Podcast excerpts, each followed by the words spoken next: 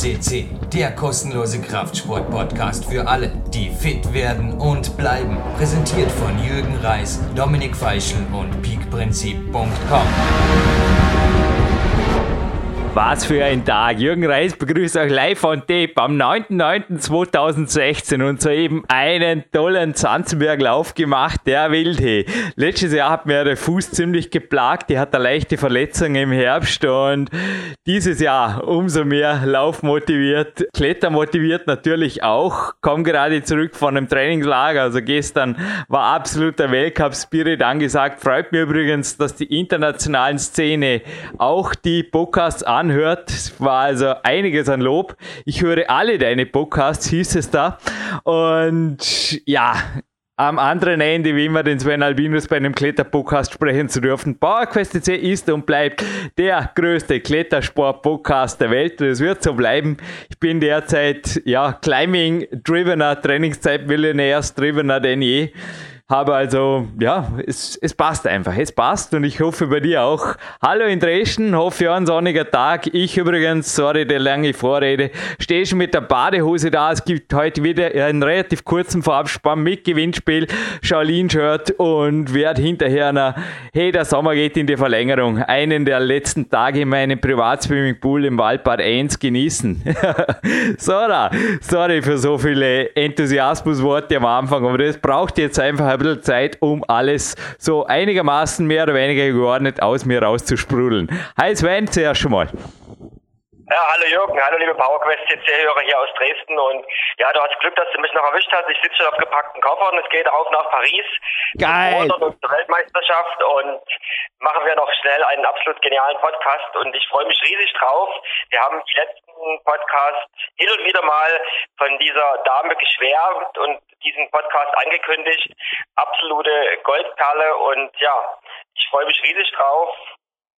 Hey Sven. Du bleibst schon dann kurz nach hinterher in der Leitung, denn ich habe noch ein, zwei Aufträge für Paris. Du nimmst ein Aufzeichnungsgerät mit, aber muss schon aufpassen. Also es ist wirklich, Klettern ist mein Sport, es ist mein Leben, auch der Trainingszeit Millionärs Lifestyle, wie in die Kletterer leben. Das war einfach gestern da wieder so geil, einfach sich mit Leuten zu umgeben, die jung, frei und einfach, ja. Und ich denke, man kann sich's richten, man kann sich's wirklich im Re Leben richten. Jeder kann ja, die Trainingszeit Millionärs.com, Homepage ist auch ein Tipp. Jeder kann einfach machen, da gibt es auf dem Sven eine Seite im kostenlosen E-Book. Jeder kann einfach tun, was er im Endeffekt das Gefühl hat, es, es passt. Und man kann auch bei uns, wie auch die heutige Studio, Gast, Goldperle, beziehungsweise, ja, ihres Zeichens zweifache Weltmeisterin, der Sven kommt gleich dazu, berichtet. Ich denke, jeder ist seine Schmiedes Glück oder so ähnlich heißt bei euch in Deutschland, oder? Aber nochmal, es wird Podcast, Gold und Platin-Perlen speziell aus dem Kletterbereich hageln. Ich bedanke mich auch jetzt bei meinen Coaches, die dieses Portal einfach ermöglichen. Und ja, weiter geht's. Und für dich bald nach Paris. Aber zuerst sagst du mir noch, wer heute in der Sendung spricht, oder? Das bringen wir gerne über die Reihe. Jetzt vor der Hauptteil mit der Schweizer Nationalhymne übrigens, dass wir der Sache ein bisschen näher rücken. Der Schweizer Nationalhymne jetzt zu den Zuhörern kommt. Ja, das Land haben wir schon verraten. Es ist die erste äh, weibliche Weltmeisterin im Sportklettern, Susi Gutt aus der Schweiz. Und ich durfte vor ja, knapp zwei, drei Wochen, wo ich in der Schweiz war, noch auf ihren Spuren, auf den Spuren ihres Mannes wandeln. Sie hat sehr, sehr viel erst begangen im, erst begangen im Sarganser Land und auch um Zürich herum und habe auch einige Routen von ihr klettern können. War eine super, super Sache und ich freue mich umso mehr, sie heute hier im Podcast im Interview zu haben. Es ist wirklich crazy irgendwo. Also vor mir liegt jetzt eigentlich der Vorgänger von Beyond the Face, das ist die Kletterbibel, die übrigens da der Mondrau zum Klettern gebracht hat. Mich natürlich auch, obwohl ich dort schon einiges älter war. Ich glaube zehn Jahre älter als der Ondrau mindestens. Und da ist das Buch vom Heinz Zack, Rockstars. Ich hoffe, es ist nicht vergriffen. Ist genauso lesenswert wie Beyond the Face. Scheint einfach noch die Generation davor. Und da heißt auf der rechten Seite, sie ist immer zurückhaltend und bescheiden, hält sich selbst für nichts Besonderes, sondern glaubt, eine gute Kletterin unter vielen zu sein. Und auf der anderen Seite, Da heißt zum Beispiel Erstbegehungen Amazonas, boah, das Ding ist sackschwer. 8b am Voralpsee ist aber echt ein harter Zehner. Dann No Sicker No Crime, was natürlich 1993 für eine Frau, also von Female Ascent oder so hat man da, glaube ich, gar nicht gesprochen, aber 8B Plus am Lehn und ich habe ein, zwei Fotos gesehen von der Tour. Hey, das schaut crazy aus. Ich meine, das ist absolut äh, ja, halt Nummer eins. Und Nummer eins sind natürlich dann auch die Wettkämpfe. Also vor mir liegt gerade der Klettern, nicht nur die, hey übrigens, liebe Klettern-Redaktion, damals hieß es nur Rotpunkt und damals gab es nur sechs Seiten. Also zum Teil, es kommt jetzt auch im Interview vor, ich liebe die Young School, um mit ihnen zu trainieren, aber also nicht magisch zum Teil so die, die Quick-Fix-Geschichten. Das, also ich selber, ihr wisst in meinen Büchern, ich schreibe anders, da muss ein bisschen mehr Enthusiasmus rein und Good Vibrations mit sechs Seiten dahinter. Das finde ich cool, genauso wie ein Rockmaster-Bericht mit lieb und gerne zwischen zwei und vier Seiten.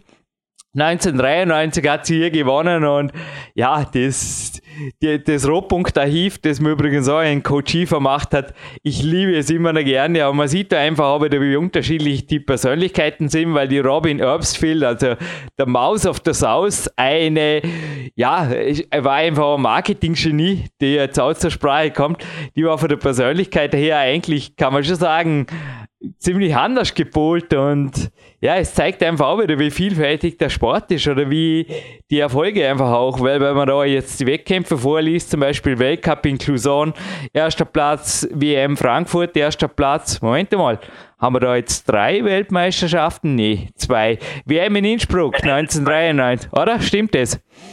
Das stimmt, ja. Ja, EM, aber EM Frankfurt erster Platz, Weltcup Zürich erster Platz und Schweizer Meisterin 91, 92, 93. Habe ich noch was vergessen, Sven? Dann gerne ergänzen. Ja, das sind die, die Basics und ihre besten Erfolge, die ich auch auf der Liste hatte. Ja. Tja, was bleibt zu sagen, außer Euphorie! Hast du die probiert am Voralpsee? Hey, das sag schwer. Da war damals ein Kollege von mir dran. Am Voralp habe ich, hab ich ein paar Touren gegangen, aber nicht die Euphorie. Die bin ich, glaube ich, mal hochgewollt. Bye!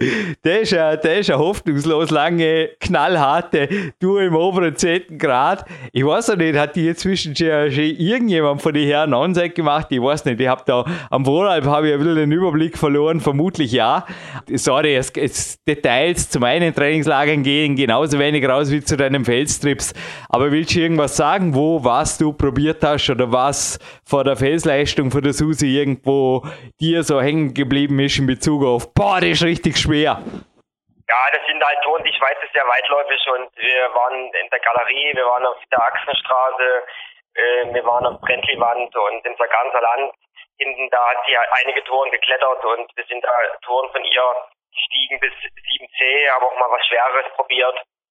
Aber ich glaube, so im ersten Begehungsbereich, was sie halt die letzten Jahre gemacht hat, nach ihrer Wettkampfkarriere, ist so der, der Hauptanteil im oberen siebten Grad. Und der hat riesen Spaß gemacht. Sie haben da ein gutes Händchen bewiesen für die Touren, die sie eingebohrt haben. Und ich schwärme sowieso für die Schweiz und ich kann halt nur jedem empfehlen, da nicht bloß die Kletterhalle zu besuchen, sondern es gibt auch eine ganze Menge Berge in der Schweiz und da einfach mal in diesem geiles, in diesem geilen Ambiente äh, super Touren zu klettern, macht immer wieder Spaß.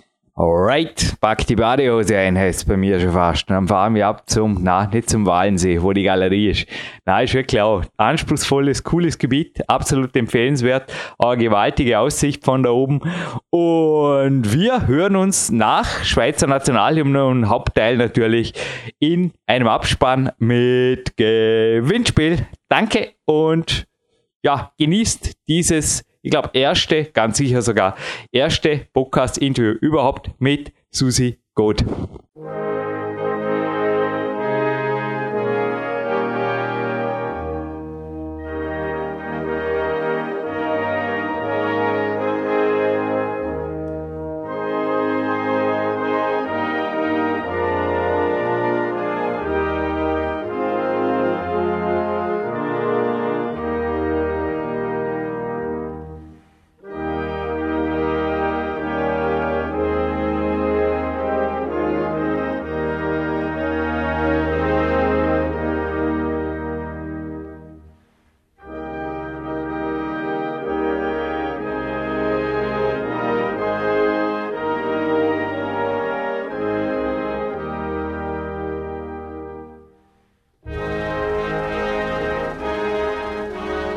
Mit der Nationalhymne der Schweiz sind wir im Hauptteil der Sendung.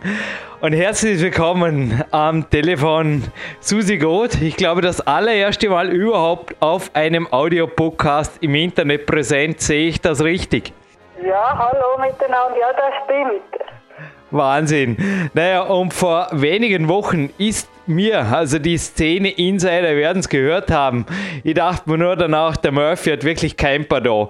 Wenn man nicht penibel genug recherchiert, aber es ging irgendwie nicht um dich, sondern um dein Göttekind, wie man in Österreich sagt, oder dein Patenkind, die Sina und deren Weltmeisterbruder Lukas.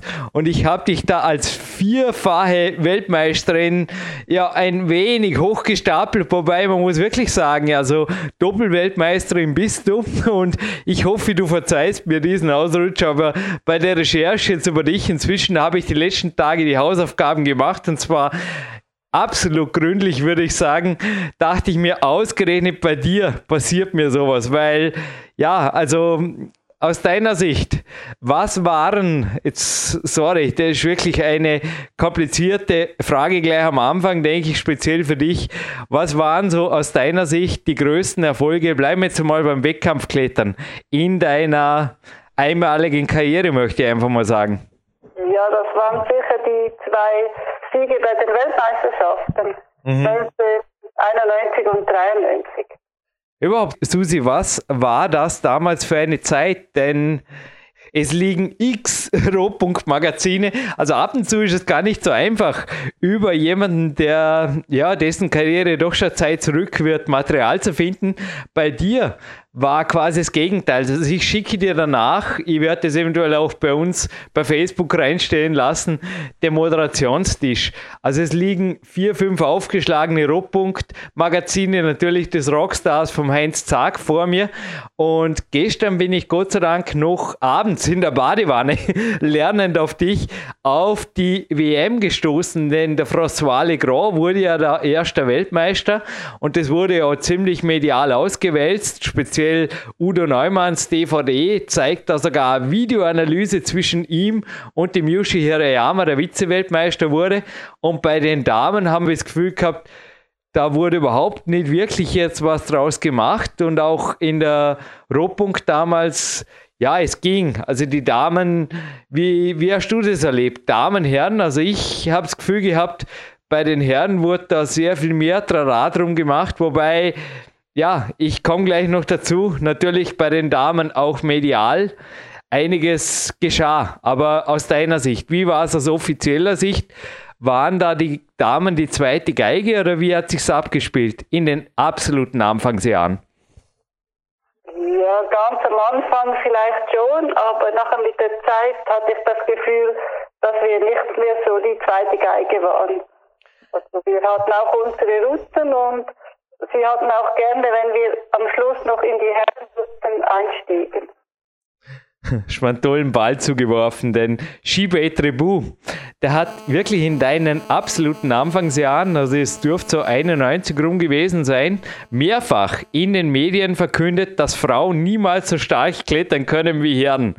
Und wenige Jahre später, das war am Rockmaster 93, hast ausgerechnet du ihm als Routensetzer gezeigt, dass du eine Stelle klettern kannst, die er selber so, also hat er dann offen zugegeben, gar nicht klettern konnte. War das für dich auch ein wenig Genugtuung oder wie ging das wirklich ab? Weil speziell Lön Hill zum Beispiel in der Zeit, habe ich auch kürzlich in einem Interview erfahren, hat darauf gepocht, dass die Damen in die unveränderten Herrenrouten geschickt werden, um einfach zu beweisen, dass sie gleich stark, wenn nicht stärker sind. Ja, ich denke, es kommt ganz auf die Route drauf an.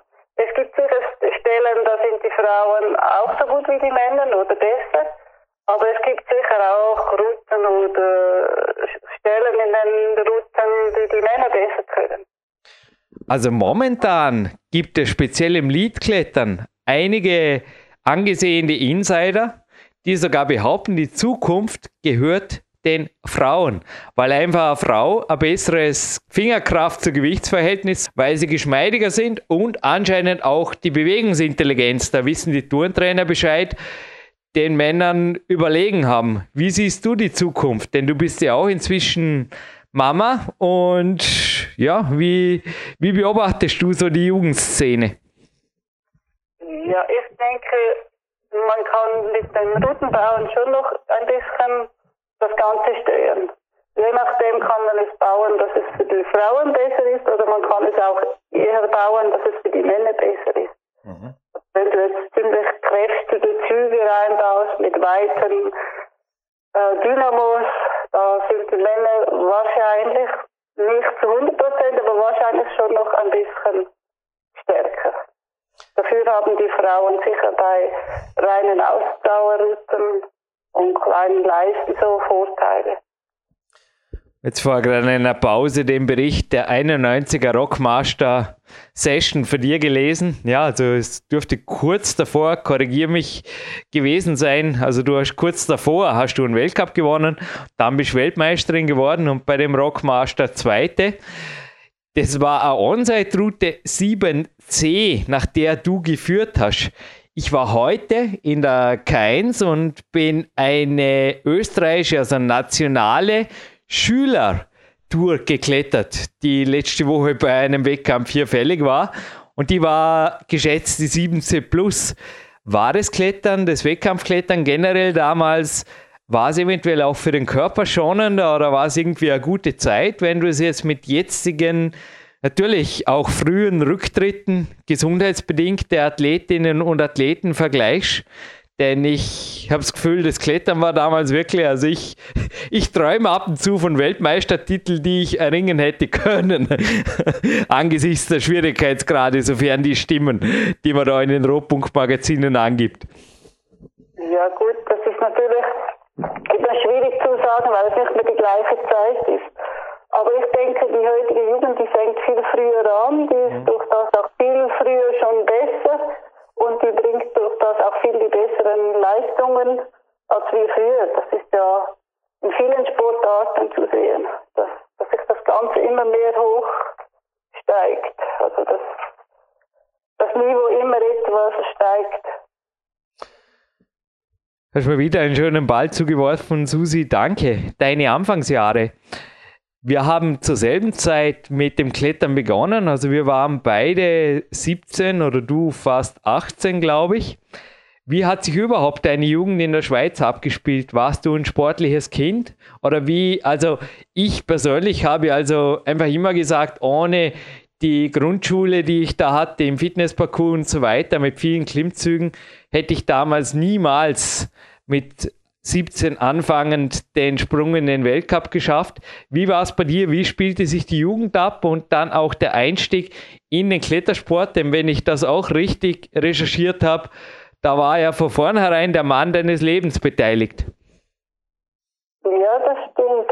Also als Kind, da bin ich viel wandern gegangen, so das normale Schulsportprogramm, aber mehr eigentlich nicht, ziemlich wenig. Und dann habe ich meinen Mann kennengelernt und der hat geklettert. Da bin ich mit ihm mit und dann wollte ich immer mehr und mehr und ich habe dann eigentlich in kurzer Zeit ziemlich viel äh, hochtrainiert. Und dann so bin ich dann zum Wettkampfklettern gekommen.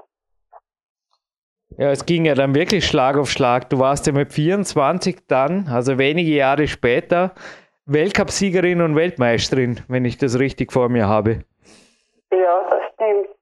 Es, es war auch von meinem Körperbau her war es ziemlich optimal und ich konnte mich sehr schnell eigentlich hochtrainieren. Mhm. Good Vibration nennt sich ein mehrseitiges Interview. Übrigens, ich weiß bis heute nicht, wer es geschrieben hat, aber dem Mann gehört auf jeden Fall hinterher ein Rotpunkt Pulitzer Preis oder sowas in die Richtung. Gewaltige Wortwahl, irrer Wortschatz. Also er hat dich besucht und auf mehreren Seiten interviewt und die Youngschool mag jetzt über den Jürgen Reis schimpfen, aber liebe Kletternredaktion, also ich wünsche mir wieder solche mehrseitigen Interviews, kleingeschrieben und mit coolen Bildern. Man sieht dich da, du hast eben deinen Körperbau erwähnt auf einem Bild. Das wirkt einfach nur mega austrainiert. Und ja, ich meine, du bist nach wie vor fit. War das immer dein Körper oder gab es da auch, weil darüber wurde speziell 91, glaube ich, viel spekuliert, also nicht über dich, aber speziell jetzt über die Damen im Generellen. Ich habe da einen Rockmaster-Bericht vor mir liegen. Da wurde den Kletterern sehr genau auf die Finger geschaut, was sie im jeweiligen Café oder Restaurant essen. Hat er vielleicht jetzt auch der Redakteur hier ein wenig überbetont, aber mir kam vor, dass das ein gewaltiges Thema war zu der Zeit. Wie bist du damit umgegangen und klargekommen? Denn es war ja dort schon, ja, klar die Meinung, dass so circa die Hälfte des Damen- und Herrenfelds im Finale also zumindest hier im Vorarlberg war es eigentlich so klar, dass die eher an der Grenze, wenn nicht sogar drunter sind, in Bezug auf gesundes Klettergewicht. Ja, das war sicher so. Früher war man da in der Isolation und da hat jeder immer geschaut, wie viel Kalorien hat was. Und da habe ich immer gesagt, ich mache lieber mehr Klimmzüge und muss dafür nicht aufs Essen schauen. Aber irgendwann hat man dann doch ein bisschen begonnen zu schauen. Nur, also ich bin jetzt immer noch gleich schwer wie damals oder vielleicht ein, zwei Kilo schwerer. Also ich denke, das hat schon auch mit, mit, den, mit dem Körper zu tun, wie jemand ist. Ich glaube nicht, dass jemand sich so bekommen kann, der eigentlich eher eine breitere Postur hat. Ja, vor allem bist du jetzt, wo wir das Interview aufzeichnen, vor kurzem 50 geworden. Und ja, es wäre eigentlich ausgeschlossen, dass du heute noch extrem stark klettern würdest. Also wenn du irgendwie was wirklich falsch gemacht hättest, glaube ich jetzt einfach mal die Frage hat sich, glaube ich, langfristig bei dir wirklich beantwortet. Aber du warst ja, man sieht hier ein nettes, ich habe gerade ein Podiumsbild vor mir, da stehst du neben der Lynn Hindel, du bist ja eineinhalb Köpfe größer. Es war schon ein völlig anderes Klettern eigentlich für dich als jetzt bei der Lin zum Beispiel oder, bei der Robin Erbsfield. Da hast du sicherlich zum Teil Vor-, aber auch Nachteile gehabt aufgrund der Körpergröße, oder? Ja, das, aber das ist auch heute noch so. Bei manchen Stellen hat er kleinere Vorteile und bei manchen Stellen der größere. Aber ich denke, über das Ganze hinaus gesehen hebt sich das immer wieder etwas auf. Bin die schwerste Kletterin von allen, obwohl ich eigentlich nicht dick war.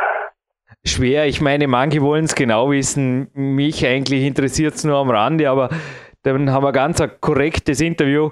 Wie groß und schwer warst du damals in der Weltmeisterinnenform und wie, wie spielt sich das heute ab? Aber ich habe dich eigentlich auch in den ersten Jahren schon kennengelernt bei der Babypause. Ich habe ja damals in Sargans trainiert, das war die einzige Halle und Edwin war da einer der Chefroutensetzer, korrigiere mich, und da haben wir uns getroffen und ich weiß nicht, ich habe dich über die Jahre eigentlich immer ähnlich gesehen. Aber zurück zu meiner Frage. Wie groß, wie schwer warst du damals und wie spielt sich heute ab bei dir? Also ich war früher bei als ich Wettkämpfe machte, 1,71 Meter und so zwischen 51, 52, mhm. vielleicht mal 50 Kilo, je nachdem. Ja. Und jetzt bin ich so, ich habe nicht so eine genaue Waage gestellt, ich bin mir da, aber circa 54, 55 Kilo. Mhm und immer noch gleich groß.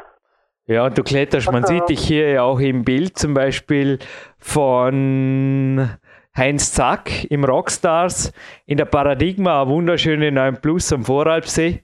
Ja auch, es sind einfach Hammerrouten da oben. Und ja, ich denke, du kletterst nach wie vor eigentlich, du hast dein Level extrem hoch gehalten. Oder wie hast du die letzten Jahre, hast du überhaupt was gemerkt? Bist du schwerer geworden? Wenn, dann wo? Weil die Babypause und so weiter war ja auch nicht ohne. Ja, also bis 40 habe ich gedacht, das ist nicht so schlimm. Und dann aber ab 40 bis 50 merkt man jetzt schon, es geht immer ein bisschen mehr ab, oder wie soll ich sagen.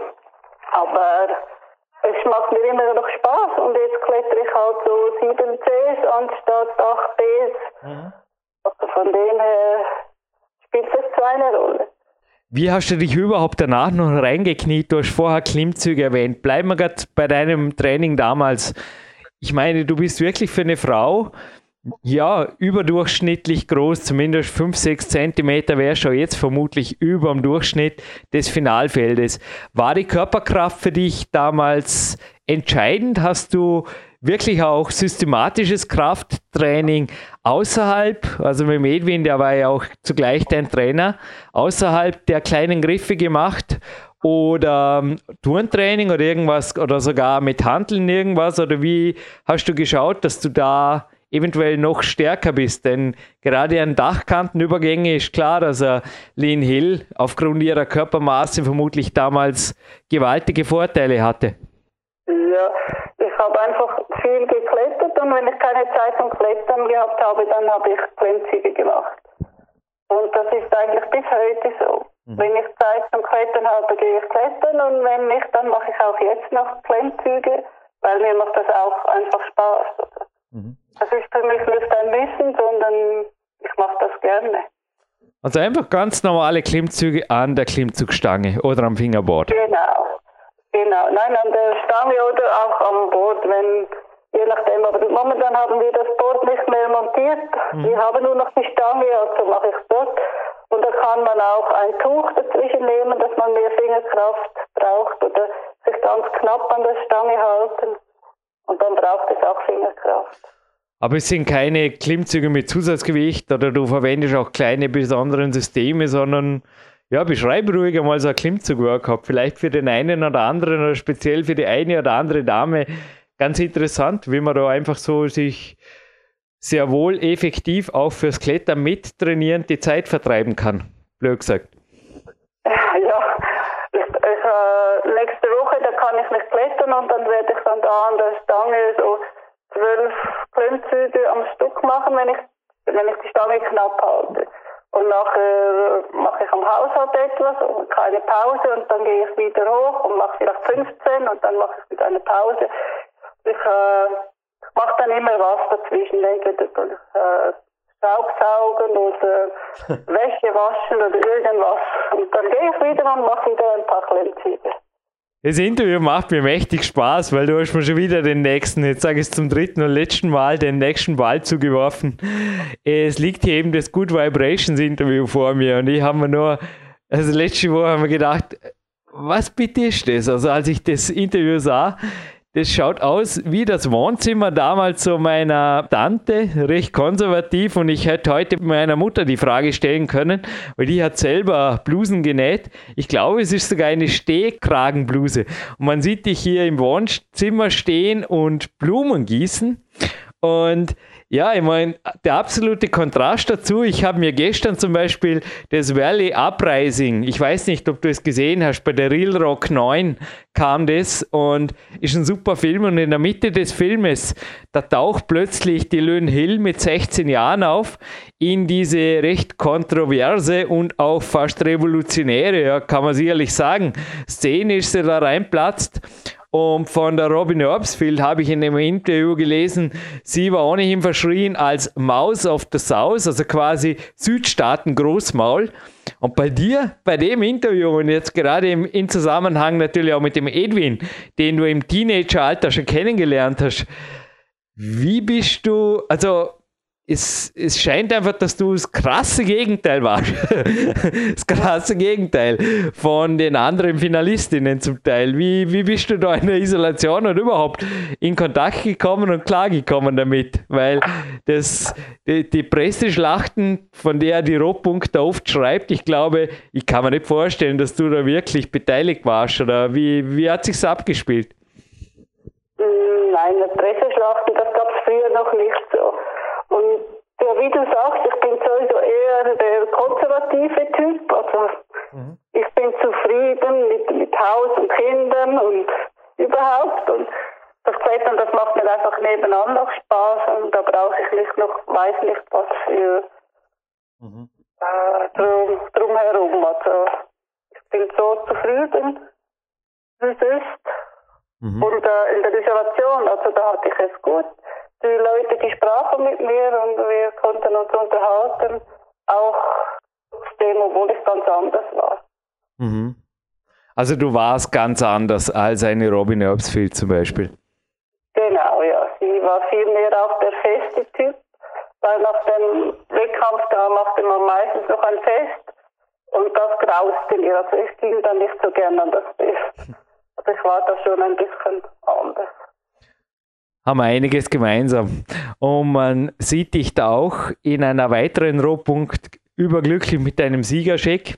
Es waren ja damals doch die Preisgelder, haben wir es vorher ausgerechnet, zumindest beim Rockmaster in Arco nur circa beim Doppelten des jetzigen Preisgelds. Also ich dachte nur, mit der Inflation wären wir da circa bei 7000 Euro, zumindest bei den Herren. Ich würde jetzt gerne sagen, ob das bei den Damen auch so ist. Und die Robin Erbsfield hat da keinen Hehl daraus gemacht. Die Zahl möchte ich von dir nicht wissen. Aber immerhin hat Mammut auch großseitig mit dir geworben. Und die Robin Erbsfield hat da gesprochen von 80.000 Dollar pro Jahr. Ich habe heute den K1-CEO, den Wolfi Vogel, gefragt, ob er sich überhaupt vorstellen kann, dass derzeit einer der Topstars oder eine der Starlets am Kletterhimmel solche Summen abräumt. Er meinte vermutlich nicht.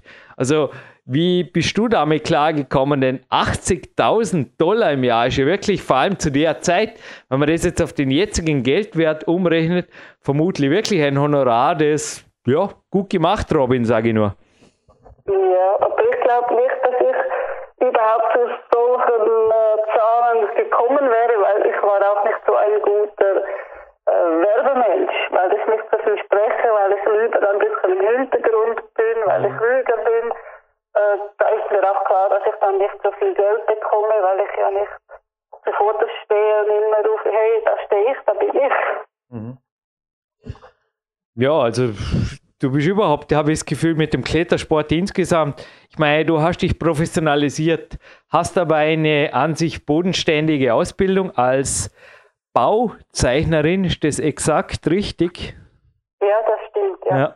Und bist dann wieder zurück in den Beruf oder wie hat sich das denn ergeben, dass du überhaupt gesagt hast, weil im Gegensatz zu anderen Damen, die selbst zu meiner Zeit, also ich bin dann in den späten 90er Jahren in, zum Weltcup gestoßen und einige deiner Mitstreiterinnen, also wenige zugegeben jetzt aus dem Damenfeld, die waren damals nur dabei, Marietta Uden beispielsweise oder bei dem, beim Herrenfeld natürlich äh, Frostwall, also beim Herrenfeld waren eigentlich die meisten noch dabei du schon lange, lange nicht mehr. Wie hat sich das bei dir ergeben, das Ende? Also gerade jetzt auch finanziell angesprochen, stand weniger auf dem Spiel oder jetzt im Gegensatz zu Robin oder? Ja, ich habe da eigentlich dann mich mehr auf die Familie konzentriert. Wir wollten dann auch Kinder haben. genau. Darum habe ich dann eigentlich mit dem Wettkampfklettern aufgehört, aber ich habe immer noch geklettert. Ich habe einfach keine Wettkämpfe mehr gemacht. Mhm. Und arbeiten, da mache ich jetzt nicht mehr Bauzeichnerin, sondern ich mache da die Buchhaltung. Und das mache ich auch gern. Also von dem her spielt das nicht so eine Rolle. Wie war es für die Motivation her oder überhaupt vom Klettern, vom Gefühl her, als du keine Wettkampfziele mehr hattest? Hast du dich dann klar auf dem Felsen. Ich meine, du bist ja da auch. Stimmt es übrigens, schwerste Tour Amazonas am Voralpsee. Bitte danke übrigens. Sie habe ein paar Mal projektiert, bin sie nicht hochgekommen. habe jetzt ganz offen sagen, die war irgendwie, ja, ich war auch nicht lange drin, aber die, die ist richtig schwer. Ist eine richtig schwere 8B. Hey. Und das ist eine Erstbegehung für dich. Ist das nach wie vor dein größter Stolz oder sind da, weil das Heinz Zack ist natürlich aus dem Jahre Schnee, sind da schon einige schwerere eventuell dazugekommen? Ja, viel schwerer. Ich glaube nicht mehr eine in in Lehren war, glaube ich, wäre. Mhm. Aber ich weiß den Namen nicht mehr. Da war, glaube ich, eine schwerere Route noch. Hey, Moment mal, Nausicaa, Nausicaa No Crime hat da ah, ja, genau, Heinz hier ja. sehr wohl dokumentiert. Das war sie, gell? Die Erstbegehung, ja, genau, deine schwerste Erstbegehung war die Amazonas. Wie gesagt, viel ah, Spaß. Ah, ja, die Erstbegehung schon, ja.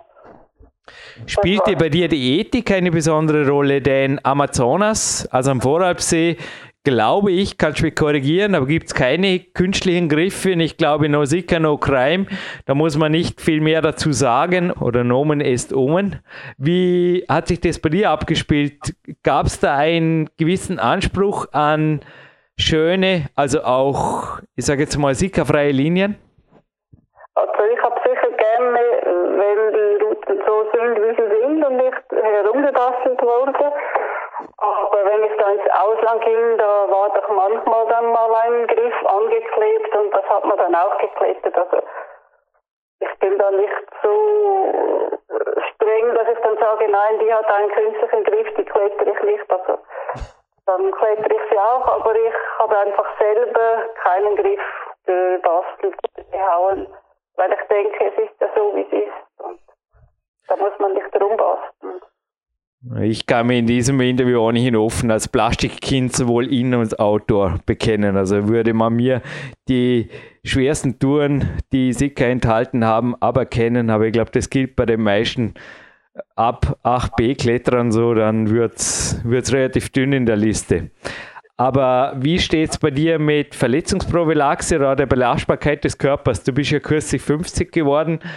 Wie spielt sich die Regeneration ab? Gab es Verletzungen? Aber ich habe dich vor ein paar Monaten in der K1 gesehen. Also du schaust sehr, sehr extrem stark aus. Ich habe dir auch auf die Finger gesehen. Und wie, wie geht's dir oder wie ging es dir über die Jahre?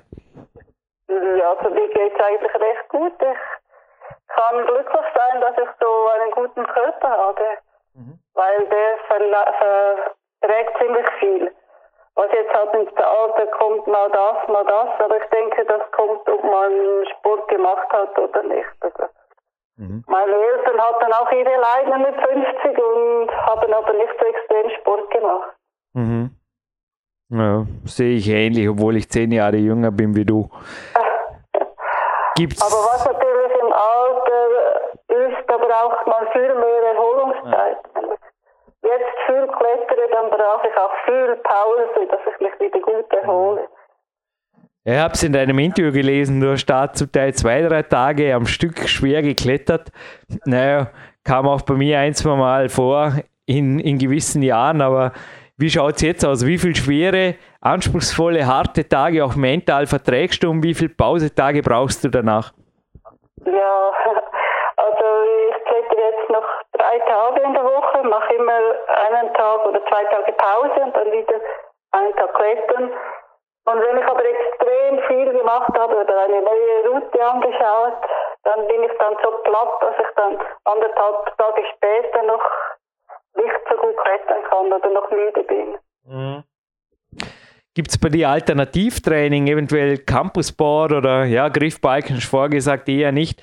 Also wenn du jetzt sagst, na, ich bin irgendwie echt, der Kopf steht mir, ich mag heute nicht klettern, aber ich mag so was ähnliches machen oder machst du dann einfach deine Klimmzüge? Mm, nein, also wenn ich jetzt gar nichts mag, dann gehe ich halt vielleicht mit dem Bike irgendwo anstatt klettern. Mhm.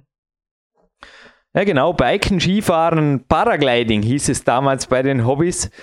Wie schaut es aus mit Alternativsport oder auch Dingen, die sonst Spaß machen im Leben neben der Familie? Was macht dein Leben? Ich kann mir vorstellen, Wandern oder die Berge in der Schweiz ziehen die nach wie vor natürlich in die Höhe fast zwangsläufig mit dem Edwin, oder? Aber wie, genau. wie erfreust du dich sonst der Natur und des Lebens? Ja, ich gehe viel biken oder im Winter gehe ich auch auf Skitouren. Mhm.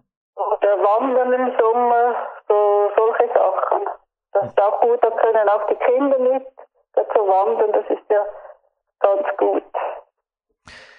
Gibt es Ausgleichstraining oder sonstige regenerative Maßnahmen, Physiotherapie, Massage, Sauna, Schwimmen oder irgendwas, wo du sagst, doch, das hilft meinem Körper irgendwie doch in Schuss zu bleiben? Also wie, wie geht's da dir? Also ich persönlich muss also auch, sorry von mir zu sprechen, aber wesentlich mehr tun in dem Bereich in Bezug auf Joint Mobility und Co. und Terrabahn und so weiter. Oder auch Gymnastikbälle, da gab es Jahre, da habe ich noch drüber gelacht. Inzwischen weiß ich, was sie für meinen Rücken tun können, weil das Klettern ist ja doch auf eine Art einseitig. Was machst du hier, um in Schuss zu bleiben? eigentlich nicht. Ich schwimme nicht gern, ich habe Wasser nicht gern.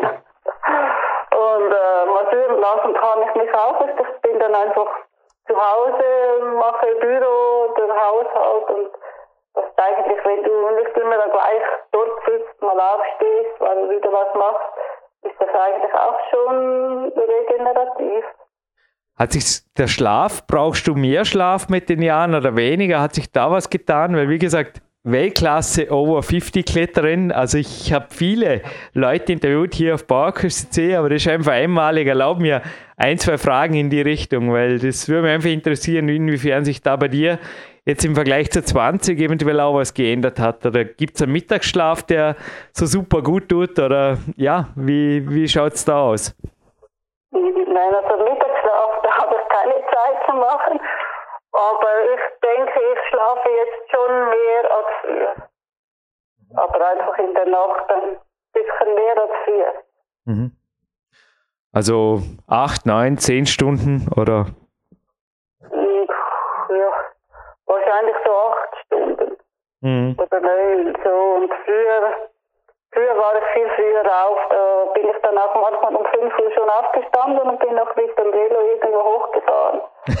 Und jetzt verwache ich und denke, ach nein, ich liege lieber noch ein bisschen. ein bisschen gemütlicher halt. Ja. Aber das kommt dann mit dem Alter, wird man automatisch etwas gemütlicher. Wie hat sich überhaupt so jetzt vom Trainingstag her, es war ja früher wirklich crazy, also ich glaube, jetzt einen Weltcup vorbereiten am Voralpsee oder auch in Klettergebieten in deiner Heimat nur am Felsen wird der relativ schwierig sein. Aber ich glaube, du warst damals auch im Gegensatz zu François und speziell dann den Plastikkindern, ich sage es einfach so wie der François Petit, der dann kurz danach kam und im Endeffekt auch die Szene schockiert hat, indem er gesagt hat, der macht überhaupt nichts am Fels, nur, ja, nur, nur einfach so ab und zu eine Tour abhaken und schauen, dass er zeigen, dass er es auch noch drauf hat. Aber Du hast ja damals primär am Fels trainiert. Ging das gut oder hast du ab und zu schon gesagt, ja, Plastik wäre gut und Edwin, bau mal Halle? Ja, also früher gab es das gar nicht mit der Halle. Wir mussten immer draußen klettern. Und manchmal war es nass, so wie jetzt in dieser Zeit. Und man musste irgendwo trockenen Felsen finden. Und da wäre es schon schön gewesen, man hätte eine Halle gehabt. Mhm. Und darum gehe ich wahrscheinlich auch jetzt gern in die Kletterhalle. Also mich stört es das nicht, ich gehe gerne in die Kletterhalle klettern. Mhm. Aber das ist wahrscheinlich schon, weil es das früher gar nicht gab. Mhm. Und man dann irgendwo sitzt, froh, alles war nass. Aber man wollte ja trotzdem klettern. Ja, Klettern und nass, da fiel mir gerade ein, wo es dann am ehesten geht, ab und zu unter stark überhängenden Boulderblöcken. In den damaligen Rotpunkt war ja auch das Bouldern quasi als ganz neue Innovation. Der Jerry Moffat ist hier mit dem Mr. Rotpunkt, mit dem Kurt Albert, sogar nach Indien, nach Hampi geflogen und hat das Gebiet eigentlich so quasi entdeckt. Überhaupt die Sportart, die Disziplin, die gab es ja so gut wie nicht. Bist du damit je in Berührung gekommen oder ist das Bouldern für dich eher, oder wie stehst du jetzt dazu? Weil im Moment ist ja gerade Boulderhallen Boom angesagt, sage ich jetzt mal hin. Auch bei dir, also im Rheintal. Wie viele Boulderhallen haben wir jetzt im Rheintal? Vier, fünf, sechs? Ist ja verrückt. Ja, ich würde auch gerne bouldern, wenn ich mich getrauen würde, auf die Matten runter zu springen. Und bei uns früher gab es auch schon, also ich habe auch einen Boulder-Wettkampf, da war einfach beides zusammen, Boulder plus Lead und wurde dann irgendwie zusammengezählt. Aber es war erst der Anfang und das kam dann immer mehr und jetzt, also ich finde Bouldern gut, nur ich mache es nicht so gerne, weil ich mich nicht so getraue, auf die Matten runter zu springen, weil ich denke, dann geht wieder irgendwo irgendetwas kaputt. Oder ich verletze mich. Mhm. Das ist eigentlich der Grund. Mhm. Also auch in der Halle ist das Boulder nicht deins. Wo hast du das Gefühl, ist die Wirbelsäule oder Sprunggelenk oder insgesamt, also ich muss zugeben, haben wir auch schon beim Bouldern schwer verletzt, auch in der Halle. Wo hast du das Gefühl, ist es am ehesten ungut für deinen Körper? Gott, weiß es nicht, aber wenn ich so schaue, es gibt ziemlich viele, die sich verletzen mit Bosen. Also mehr als mit Klettern oder ich höre mehr davon. Und darum denke ich, weil ich ja sowieso gerne klettere, spielt das ja keine Rolle, dann klettere ich halt. Ja, mein Physiotherapeut sagt, übrigens, mein Physiotherapeut sagt übrigens genau dasselbe, ja. Ja, für die Jungen ist es sicher super. Die können auch runterspringen, die verletzen sich auch nicht. Es es sind, glaube ich, schon mehr die Älteren, die sich dann halt verletzen. Oder die eher gefährdet sind, sich zu verletzen. Susi, aber jetzt schließt sich langsam der Kreis endgültig zu einer Abschlussfrage, die du mir wieder perfekt zugespielt hast, die Jungen. Du bist ja Mama. Wenn deine Sprösslinge oder einer deiner Sprösslinge sich zukünftig einfach in Weltcup begeben will, Würdest du das fördern oder unter welchen oder jetzt obwohl der Weltcup und so weiter, wo ja wirklich auch, es war jetzt kürzlich wieder ganz eine schwere Verletzung, von der ich gerade heute Erfahrung habe, wo es immer wieder sehr schwere Verletzungen passieren, oder würdest du da sagen, mh, also nicht mit mir als Mama oder nicht mit meinem Okay? Ja, das ist eine schwierige Frage. Also ich denke, man kann sich als Mutter sowieso nicht dagegen stellen, wenn ein Kind irgendetwas Besonderes will, weil dann macht es das Kind äh, gerade zum Trotz, oder? Aber ich denke, wenn man jetzt dem Kind auch erklärt, was es halt machen muss, damit es sich nicht verletzt, dann wird das schon gehen. Und ein gewisses Risiko hat man ja überall. Also man kann sich auch mit Autofahren verletzen, mit Wandern, mit Velofahren. Also da gibt es viele Möglichkeiten und da muss man ja dann nicht gerade vom Schlimmsten ausgehen. Abschlussfrage. Wie sehen deine Ziele aus? Also die Lynn Hill und die Robin Erbsfield geben sich ja da nach wie vor ab und zu Battles, wenn es sie gerade anmacht, irgendwo im 8. Franzosengrad und die Robin weiß mir auch derzeit, die ist super fit, aber auch die Lynn reizt, um ein super schweres Projekt zu probieren. Gibt es da bei dir auch sowas, wo du sagst ab und zu, wow, ich möchte einfach noch probieren, aber irgendwie in meinem Leben noch einmal 8C oder so etwas hochkommen, wie die Robin das gemacht hat? Oder wie spielen sich so deine Zielsetzungen ab? Denn ja, von Zielen setzen und erreichen oder auch erreichen wollen, ist vielmal auch genug, dass man einfach darauf zielt. Ob man es dann erreicht oder nicht, ist eh egal, aber ist natürlich auch, also muss zugeben, für mich sind Ziele sehr, sehr wichtig, auch im Wettkampf oder Projekten, dass man da einfach sagt, doch, da will ich hin. Wie schaut es da bei dir aus, in den nächsten Jahren oder auch in naher Zukunft? Also ich habe schon auch Ziele, aber nicht mehr so verrückt. Also ich bin da zufrieden wenn ich einfach immer wieder ein bisschen mich steigern kann. Wenn ich jetzt draußen wieder anfange zu klettern im Frühling, dann fange ich mit einer 7C an und hoffe, dass ich dann auch noch eine 8 da kann und dann vielleicht die andere, die ich auch schon gemacht habe, auch wieder kann. Und vielleicht sogar noch die 8B, wenn es vielleicht gut geht. Aber ich habe sicher nicht Ziele, dass ich jetzt noch irgendwas kann, was ich früher nicht konnte. Also. Da bin ich jetzt sicher zu alt. Ey, jetzt ist mir doch noch ganz kurz was eingefallen in Bezug auf körperschonendes Klettern. Vielleicht könntest du mir auch noch ein, zwei Gedanken mitgeben, beziehungsweise unseren Zuhörern.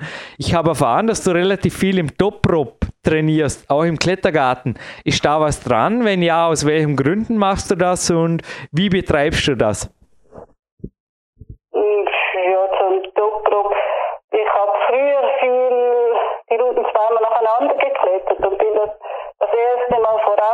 Zweite Mal im Top. Mhm. Aber sonst klettere ich eigentlich schon auch voraus. Mhm. Und körperschonend, ich denke, das ist, man kann immer körperschonend klettern, wenn man nicht ganz bis ans Limit geht. Ist korrekt, ja. Nur, ja ganz bis ein Limit. Es macht halt, ja, genau. es macht halt meistens keinen, es macht halt meistens keinen Spaß. Naja. Mächtig, genau, das stimmt. Hey, mächtig Spaß hat auf jeden Fall dieses Interview gemacht. Ich lasse dich noch, ich hoffe auch im ja, im, im südlichen Teil des Rheintals, südwestlich, scheint jetzt gerade ein wenig die Sonne einmal an diesem verregneten Sonntag. Ich lasse dich auch, genau wie mich, noch eine Runde an die frische Luft und oder ein paar Klimmzüge machen oder was auch immer dich freut.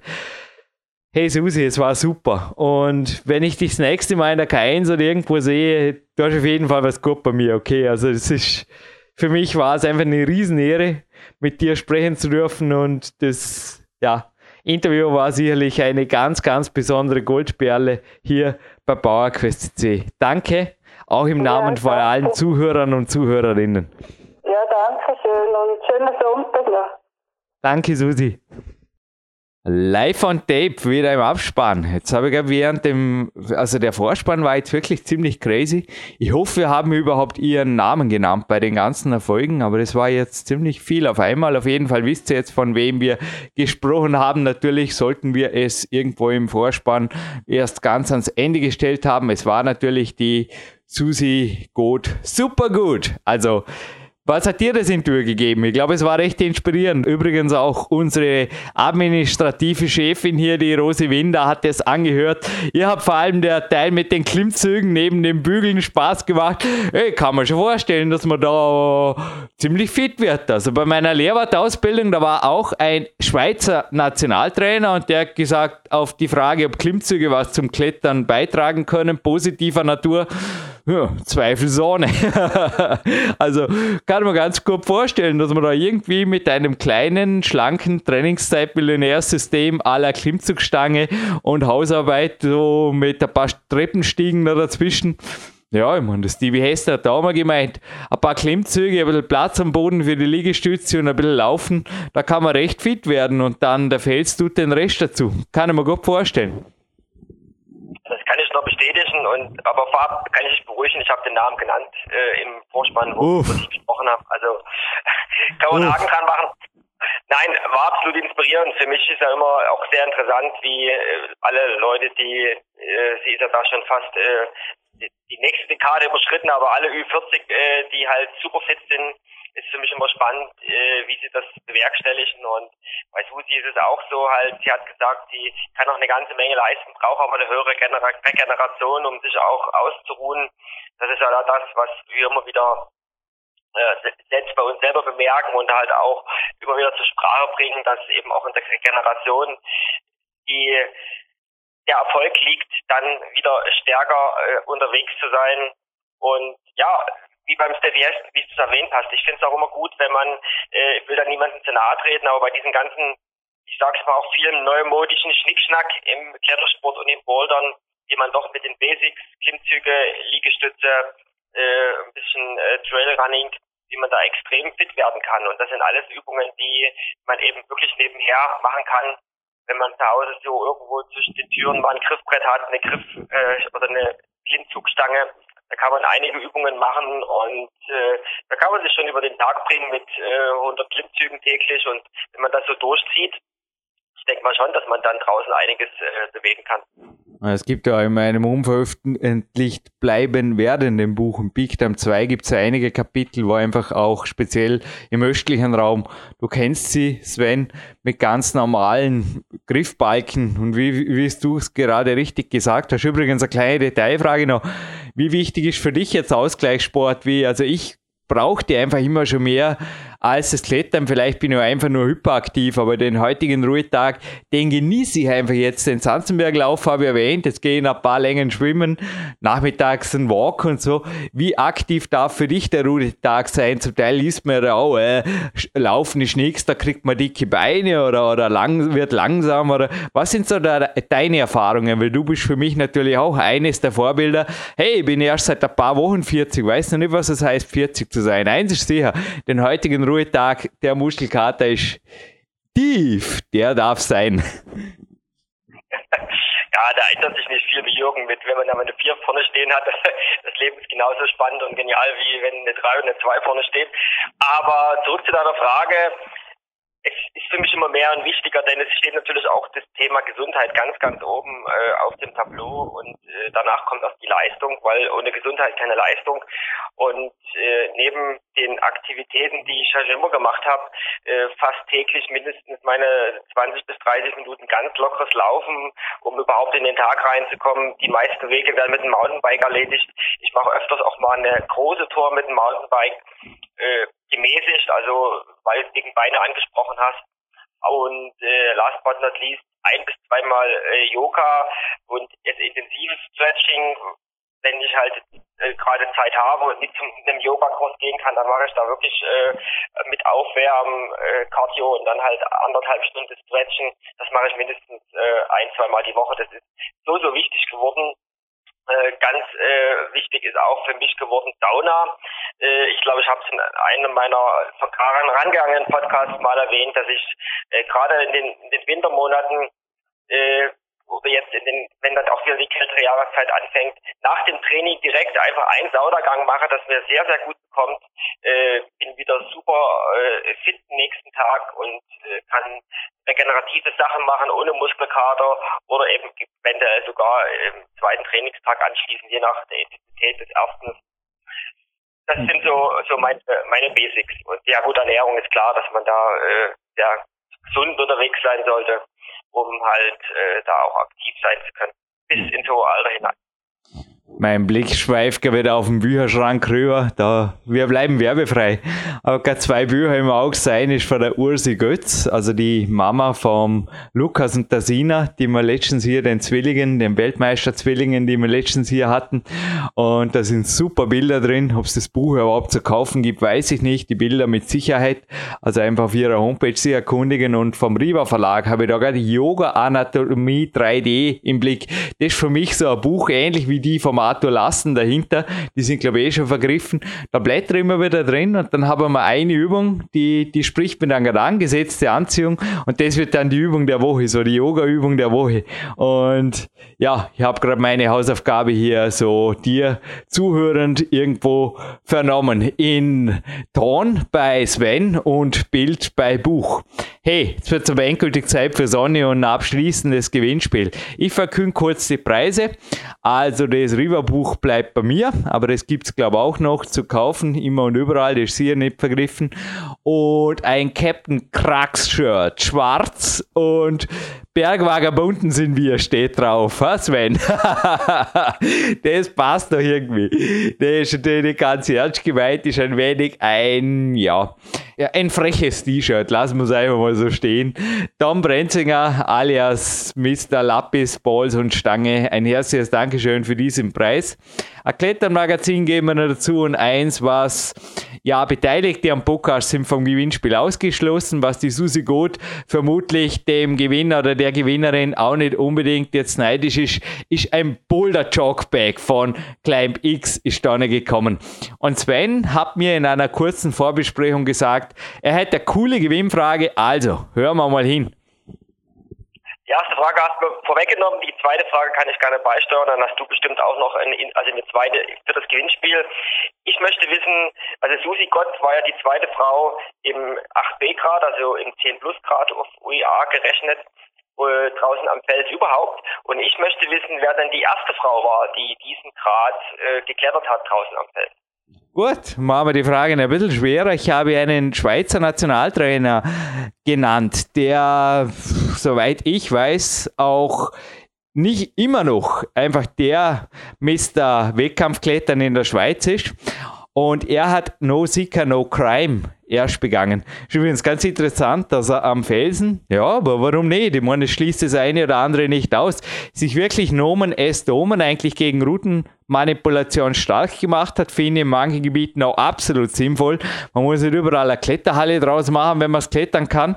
Aber, yo, wer ist dieser Mr.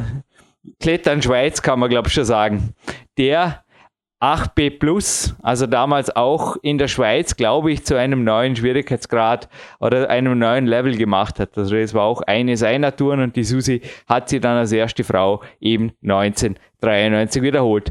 Bitte danke die zwei Antworten auf unser Kontakt- oder Anfrageformular. Alle E-Mails führen normalerweise zu uns, zum Ende oder zur Rose Winder. Und zwei Fragen für drei Preise ein guter Deal, oder? Und jetzt hauen wir uns ins Schwimmbad, oder? Passt. Und du nach Paris und davor halt auch nicht irgendwo kurz in einem Badesee. Tun wir so. Alles klar. Hey, und last but not least, die Schweizer Nationalhymne. Ich weiß nicht, liebe Schweizer.